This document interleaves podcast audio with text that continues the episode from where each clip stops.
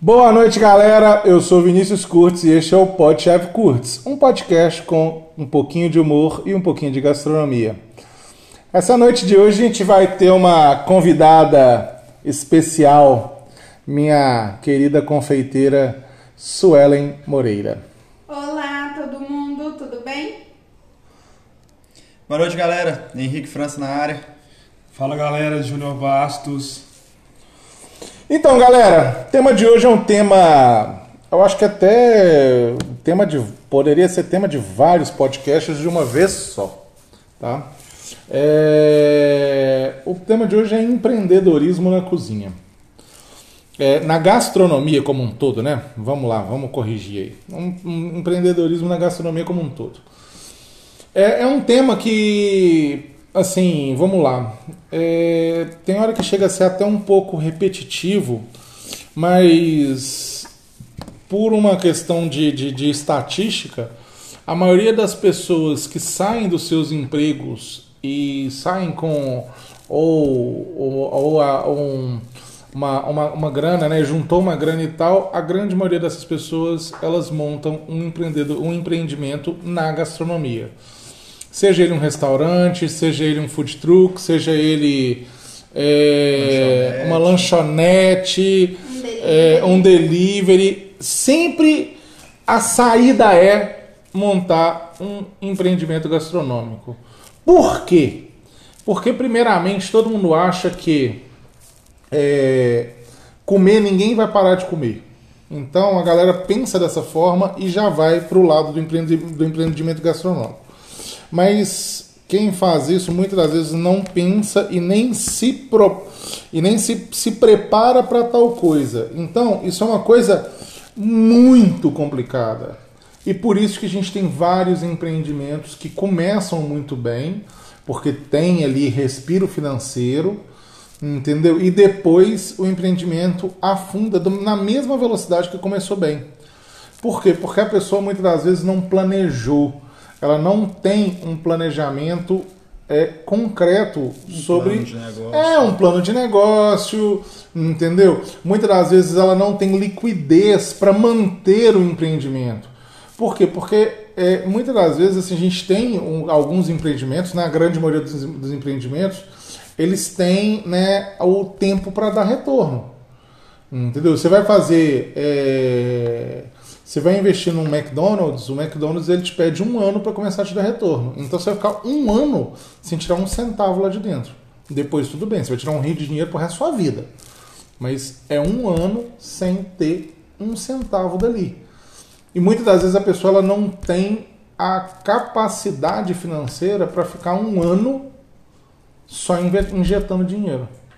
Então, isso é um grande problema. Sem falar no desgaste, né? Um Sim. ano é muito tempo. É, sem falar no desgaste, no desgaste emocional, Sim. entendeu? No desgaste por um todo, entendeu? Porque muitas vezes você vai ralar pra caramba o ano inteiro e não vai tirar um centavo. Ah, beleza, pô, mas depois de um ano. Só que um ano é muita coisa. Não, tem uma coisa que eu acho muito engraçado que você fica lá batalhando um ano e fala: eu pago os meus funcionários e não tenho dinheiro para comprar uma bala. E isso eu acho que é uma das piores partes. Você chegar no final do mês, pagar o seu funcionário e falar: eu pago ele, mas eu não tenho dinheiro. E agora? Eu, eu na minha área, é, aconteceu isso muito lá para 2013, 2014, que não sei se a galera do podcast sabe que eu trabalho com açaí. E em 2013 foi um boom de açaí, foi um sucesso aqui em Minas, em BH, que vendeu bastante. Porém, é uma época muito complicada. É, é um trabalhar com açaí, sorvetes é muito complicado, porque no Brasil você seis meses de calor e seis meses de frio. Então muita gente abriu lanchonete, é, açaiteria, que com um mês já estava tirando muito dinheiro de venda, vendendo bastante e já com condições de tirar um carro financiado, é, entrar num apartamento, comprar um apartamento novo e não ter feito o planejamento do ano inteiro. Chegou o inverno, o que aconteceu? Teve que vender carro, teve que vender apartamento, teve que fechar a empresa. Teve que devolver tudo. Teve que devolver tudo. Não, De isso quebra é... ainda dívidas. Não, né? exato, porque essas questões a gente teve, nem vou citar não, mas eu tive cliente que teve divórcio por causa disso, que em seis meses mudaram a vida dele, que eles nunca imaginariam que acontecia. Deu julho, é, é, ma- de julho em julho mais ou menos, deu muita merda, muita merda pro, pro, pra galera. Então, tipo, é muito complicado. Se você não tem um plano de negócio que, principalmente, vamos dizer, sazonais, né? É, é, é complicado demais você entrar no comércio de alimentício. É, gostar de cozinhar não é o bastante para empreender em gastronomia. É, é preciso é, se preparar não só é, na parte gastronômica em si, mas na parte de gestão é tão importante quanto, né? Claro. É preciso se preparar para né, pra, é, o, o que tiver que acontecer, concorrências vão, né, vão surgir. E a partir do momento que você abre também um empreendimento, você está concorrendo com quem já tem muita experiência no mercado. Então, é importante né, não só preparar cardápio, ficha técnica, essas coisas, mas se preocupar com o ponto, com o ambiente, né? com o atendimento que você vai prestar, com, com tudo que, que engloba isso, né? Com os equipamentos que você vai precisar, porque né, não adianta você. Eu já vi casos de você fazer todo um planejamento, fazer um investimento inicial, pega uma aprovação no banco, monta a estrutura, na hora que você vai abrir, não é aquilo que você planejou, você precisa de fazer modificações, você já tem financiamento gigante nas costas, você corre um risco muito grande de, de quebrar antes de, Antes de abrir. Você praticamente abrir, né? Antes de você ter o primeiro retorno, você já está quebrando. É, eu gosto muito de falar assim. é, Primeira coisa que eu, eu sou um pouco. Eu penso um pouco diferente quando o assunto é negócio.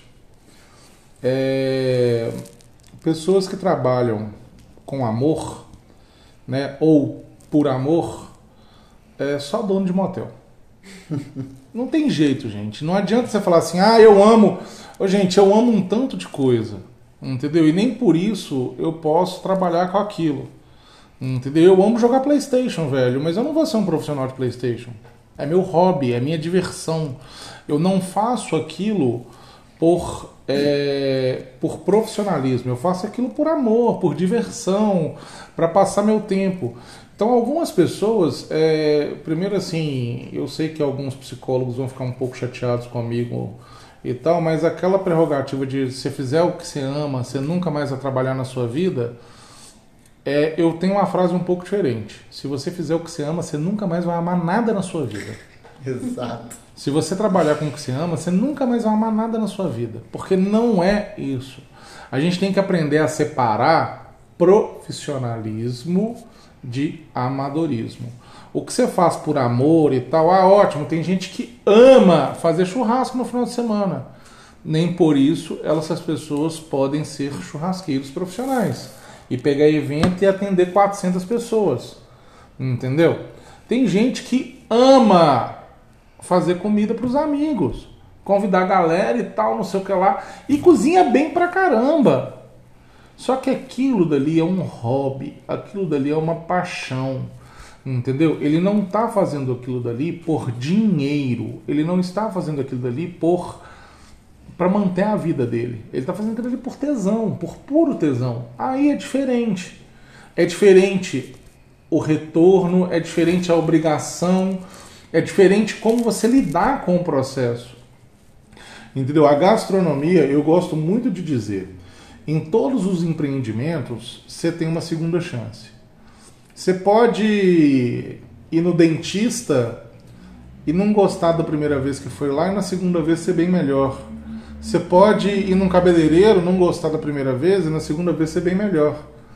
Mas você não vai num restaurante que você não gostou da primeira vez. Você não volta naquele restaurante. Entendeu? Você não volta naquela lanchonete que você, que você comeu e você falou assim, não, velho. Pode ter sido até um, um, um dia ruim do cozinheiro, saca? Mas você não volta. É raro você dar uma segunda chance. E quando você dá a segunda chance também, na verdade, você coloca na lista, né? E tem mais outros 50 erros, Sim. né? Tem aí essa coisa. Então, assim, esse é a primeira, o primeiro ponto. O segundo ponto que eu, que eu falo para você é o seguinte: muitas das vezes a pessoa cria um empreendimento sem pensar na escalabilidade do investimento. O que é isso, galera? É você poder aumentar a sua produção do seu empreendimento sem ter que aumentar exponencialmente o custo com operacional. Entendeu? Então, assim, não adianta nada se chegar, pô, beleza, montei um restaurante foda investir tudo da minha vida. Para ele crescer um pouquinho, eu tenho que investir tudo de novo da minha vida. Entendeu? Então, assim, ah, beleza, não, eu montei um, um, um mega bistrô e tal, não sei o que lá, babá, babá. Gastei o dinheiro todo que eu tinha na vida. Se você precisar dele evoluir um pouquinho e, e crescer de, de produção, ou até mesmo né, se atualizar, aquilo, o investimento daquilo é muito maior depois. Esse contexto de, de, de escalabilidade é muito importante. Por quê? Porque senão, aquela coisa, muitas das vezes você fica ali parado com aquilo ali. Outra coisa, inovação. A comida pede inovação. Claro que, não tenha dúvida, um cachorro quente, um hambúrguer, uma, uma um restaurante de massa italiana e tal, tradicionalíssimos, sempre vão ter espaço. Só que aí você vai competir com quantas mil pessoas no seu, no seu, no seu espaço, no seu, no seu, na sua região. Aqui em Belo Horizonte eu te falo, eu tenho mais restaurante hoje de comida italiana de alto nível do que de comida mineira. Aqui em Belo Horizonte eu te listo 10 restaurantes de comida italiana de altíssimo nível e não te listo 10 restaurantes de comida mineira de altíssimo nível. Então, ou seja, inovar é preciso. Inovar sempre é importante. Então, assim, isso são coisas que o empreendedorismo ele não só não é só você ser um bom cozinheiro. Você ser um bom cozinheiro, ótimo, coloca, cria um currículo e entra dentro de uma cozinha. É, um outro, é outra coisa. Eu acho, Vini, que se atinar a hora de inovar também é muito importante. Claro. Você não pode abrir um, um estabelecimento, seja o que for, e daqui a dois meses já querer inovar. Não, você sustenta ali alguma coisa no mercado por um tempo e depois você vai pensar em inovar. E aí você traz uma coisa que seja uma modinha ou uma comida sazonal, como o próprio Henrique falou, mas aí sim é hora de pensar em inovar. Porque já abrir de cara a inovar é mais gasto aí, não vai ser legal. É, a questão de inovar e abrir de cara, é, uma inovação, é, na verdade, é aquela coisa, você tem que estar ciente que é um tiro no escuro. E depende muito do público que você tem. Claro, inovar em Belo Horizonte é um caos. Inovar em São Paulo, não. Inovar em São Paulo, você fazer uma coisa hiper louca, hiper diferente, o público de lá pede isso o tempo inteiro. O público de Belo Horizonte, ele vai nos mesmos lugares comer a mesma coisa, nos mesmos dias, no mesmo horário e quer ser atendido pelo mesmo garçom. Complicado. O Belo Horizontino, o mineiro, ele é tradicionalista por si só. Entendeu? Tipo, é, é capaz de ter gente que vai num restaurante que se o garçom que atende ele não tá naquele dia, ele vai embora e vai em outro restaurante que tem o garçom que atende ele. Isso, é. Entendeu? Então, assim, isso já é um caso. Eu acho que a questão de inovar é, ela é um risco que você corre.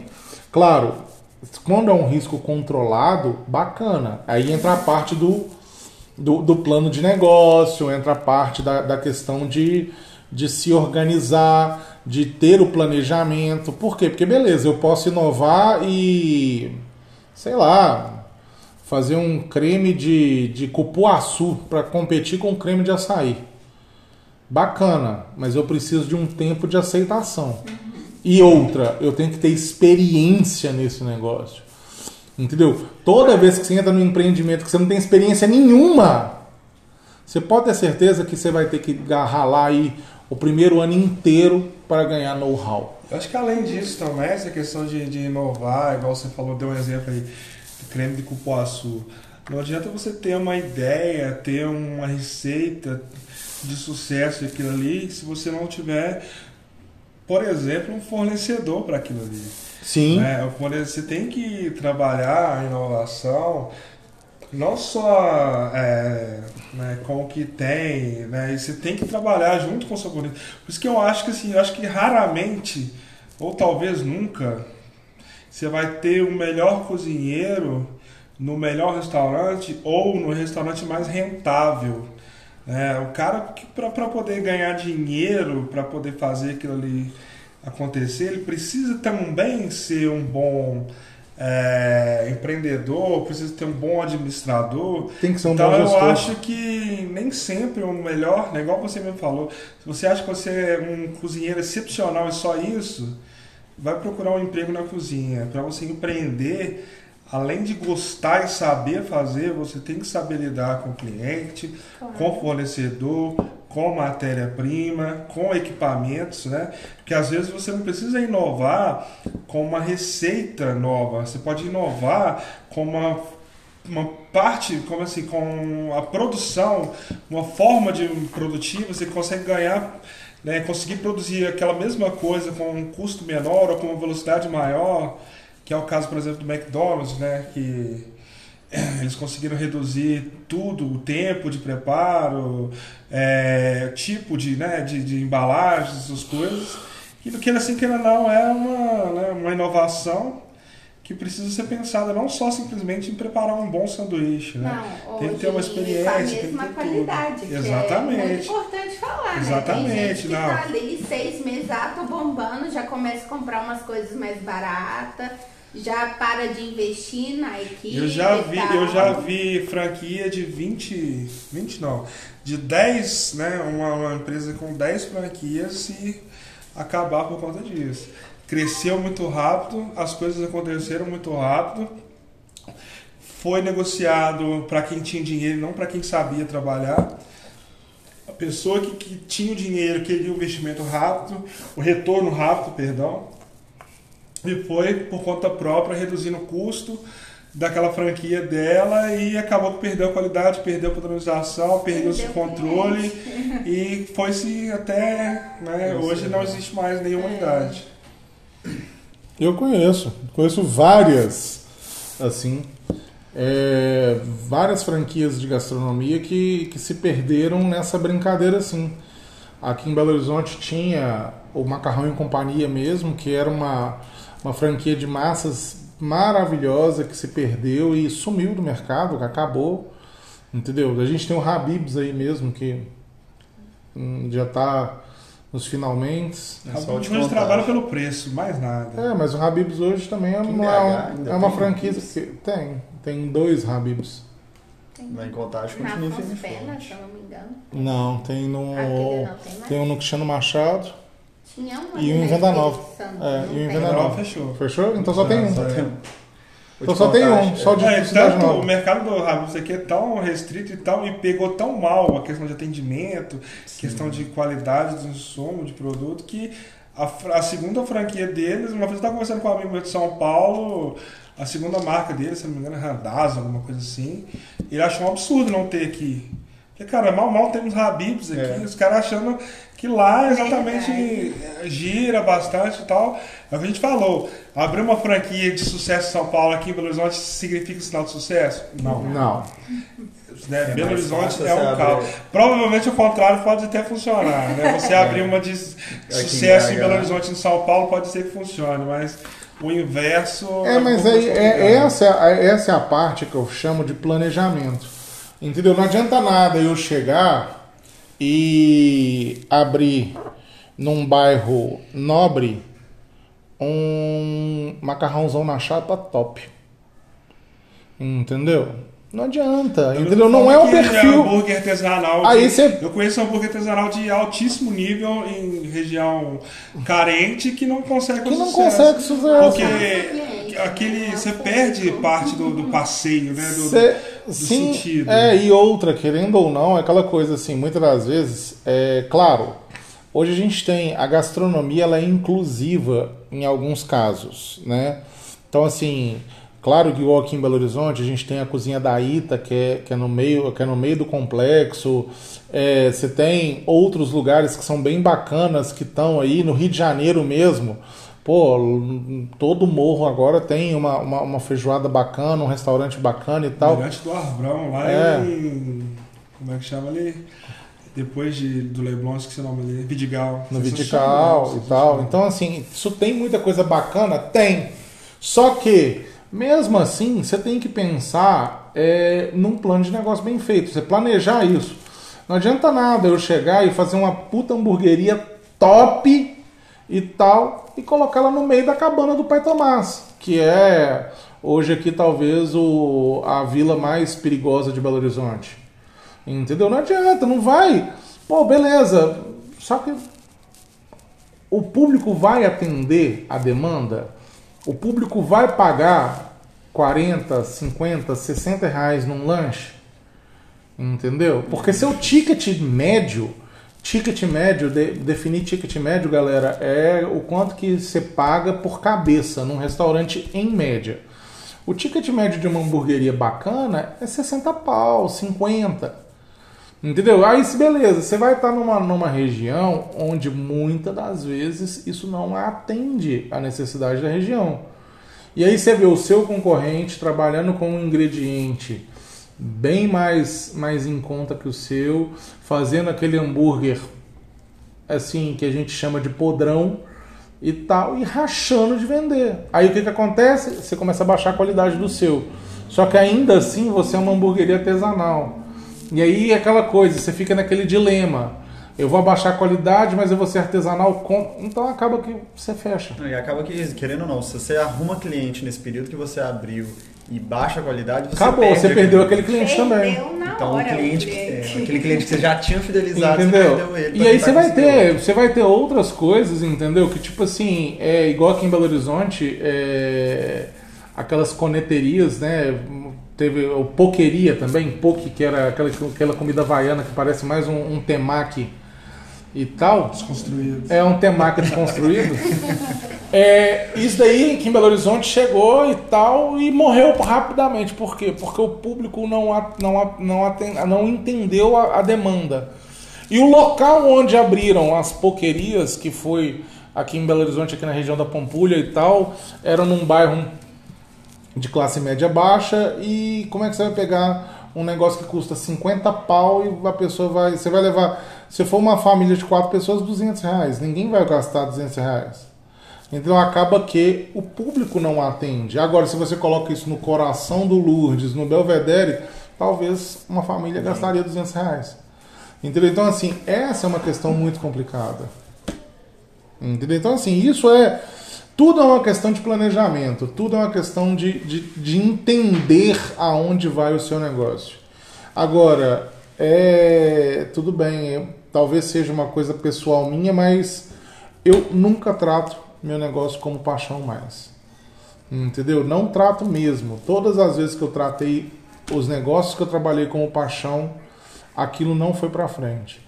Então hoje eu trabalho o negócio como negócio. É minha forma de ganhar dinheiro. Paixão é a hora que eu não estou trabalhando, que aí eu vou, vou curtir, vou, vou divertir, vou comprar o que eu gosto, vou fazer o que eu gosto, entendeu? Sem obrigação profissional.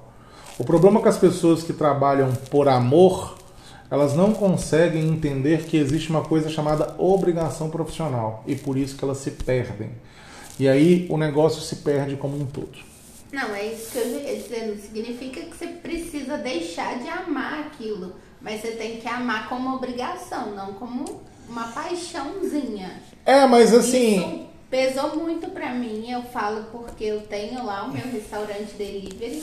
E no começo era assim, amor puro. Eu gosto de cozinhar, eu gosto de atender, eu vou abrir um restaurante. Mas aí no decorrer eu fui vendo, mudando minha cabeça e hoje eu penso de uma outra forma, ganho dinheiro. Não deixo de gostar do que eu faço, mas é onde eu ganho dinheiro. Se eu quero gostar de alguma coisa, eu vou procurar outra coisa pra fazer. Ah, Mas você ainda gosta porque dá dinheiro. Se a partir do momento que deixar de te dar dinheiro, você não vai fazer mais por Não amor, é, eu né? tô dizendo É, aí que virou- eu não deixo de amar, mas hoje o meu amor é minha obrigação. É, mas a questão toda é a seguinte, claro, é, pode acontecer igual aconteceu com você, Su, que assim, ju juntou uma paixão que é cozinhar e você consegue hoje trabalhar com profissionalismo. Só que isso não é uma regra. Muitas das vezes a, a questão mais importante disso é saber que é, você conseguir entregar com profissionalismo, Sim. muitas das vezes não é você entregar o que você ama. Isso foi muito custoso, viu? Eu te falo de coração. Sim. Foi muito custoso entender isso. É, e isso é muito difícil, entendeu? Eu falo, eu falo muito, olha, eu não trabalho, eu não trabalho por, por paixão. Eu trabalho porque eu preciso. Comecei a entender essa questão de, né, de não, não ser só a paixão, não ter só dinheiro. Quando eu comecei a. Na verdade, quando eu descobri que as franquias, esses estudos que as franquias fazem com os, os franqueados, porque você não se, simplesmente, você ganha na loteria, você não simplesmente não abre a empresa que você quer. É, existe um estudo, é feito um estudo com Ah, você, se você tem necessidade, perfil para aquilo. Sim. É um negócio muito, muito maior do que eu imaginava. Uma franquia Eu- bem feita, ela, ela, tem que, ela tem que ver até se ela vai aceitar o franqueado. Entendeu? Claro. Tem, tem políticas, eu não, eu não sabia, por exemplo, a política do Outback, que eles cedem franquias para ex-funcionários dele. Uhum. Você não consegue tipo, chegar lá e comprar uma franquia do Outback por um, independente da quantia financeira, né? Pelo menos deve, não deveria ser assim, né? É, independente da quantia financeira que você tem, você não simplesmente chega lá e compra uma franquia do Outback e vai abrir num shopping é, de sucesso da sua cidade, não. Existe todo um, um processo, normas rigorosas por conta disso, né? Sim, tem que manter, porque querendo ou não, se você for pensar, é, é uma coisa que assim, é, eu penso assim dessa forma. É, vamos lá, eu vendi uma, uma franquia do Outback pro Henrique. E o Henrique não levou a franquia como deveria. Ele queimou toda a rede. Ele não queimou só o Outback do Henrique. Não está escrito lá Outback do Henrique. Não. Está escrito Outback. Então, ele queimou o Outback de todo mundo. Se em Belo Horizonte tem quatro unidades, a unidade do Henrique queimou o filme, ela queimou todas as outras quatro. Entendeu? Então, assim, essa é a questão. E você pensar nisso Sempre de uma é forma. Henrique. Sempre é o Henrique. Ah, lógico, mas é não, quem faz merda aqui. Olha, hoje o Tarzan não tá aqui pra gente falar que ele não sabe cozinhar. Então a gente tem que pegar o cara que sempre se corta com todas as facas de todos os eventos. É teste de, de corte. É teste de corte. Né? Vou ver se tá se a faca tá boa. É, não, é o cara que, o cara que consegue cortar a- com a faca, com a faca parada, sem fazer nada, pra mim. A faca tá lá quietinha, ele vai lá e passa a mão no fio da faca e corta. Só isso. E quando não é assim, ele tromba na faca e a faca corta ele. É normal, é, um, é amor demais. Então a culpa é sempre do Henrique, não tenha dúvida. E afinal de contas, né, não tenha dúvida que é o cara que mais traz problema pra gente nos eventos. não tenha dúvida. Tamo junto. Então, galera, olha só, é, queria muito agradecer aí, né, é, falando até mesmo de planejamento, é, eu, no meu caso, como, como chefe de cozinha, eu planejo a minha carreira como pessoa física jurídica. Então, assim, e esse planejamento ele só é possível porque eu tenho empresas como Churrasking, Casa de Carne Aguiar, é, Brasileiríssimo, Pitangueira, entendeu? Essas pessoas elas estão sempre do meu lado. E aí o planejamento fica um pouco mais fácil, entendeu? Então eu quero agradecer muito esses parceiros. Quero agradecer também é, a Enoteca Brasileira, ao Topo do Mundo, Big Churrasco, Baby Beef da Raja Gabaglia, que são parceiros que estão sempre aí me apoiando, que estão sempre dando o máximo de suporte para mim poder planejar minha carreira de forma coerente. E isso é muito importante para mim.